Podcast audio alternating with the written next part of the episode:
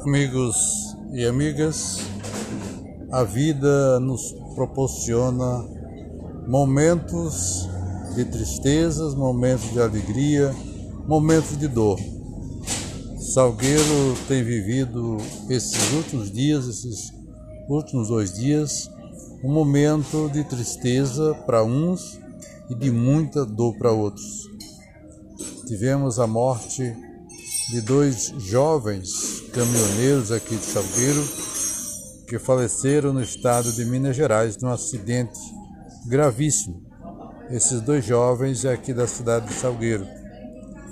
E ontem eh, tivemos a notícia do falecimento dos dois.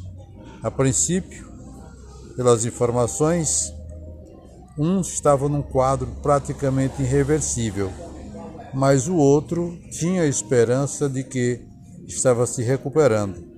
E ontem, por volta de duas horas da tarde, mais ou menos, recebemos essa informação de que os dois, por incrível que pareça, os dois foram a óbito ontem lá na cidade de Betim, em Minas Gerais.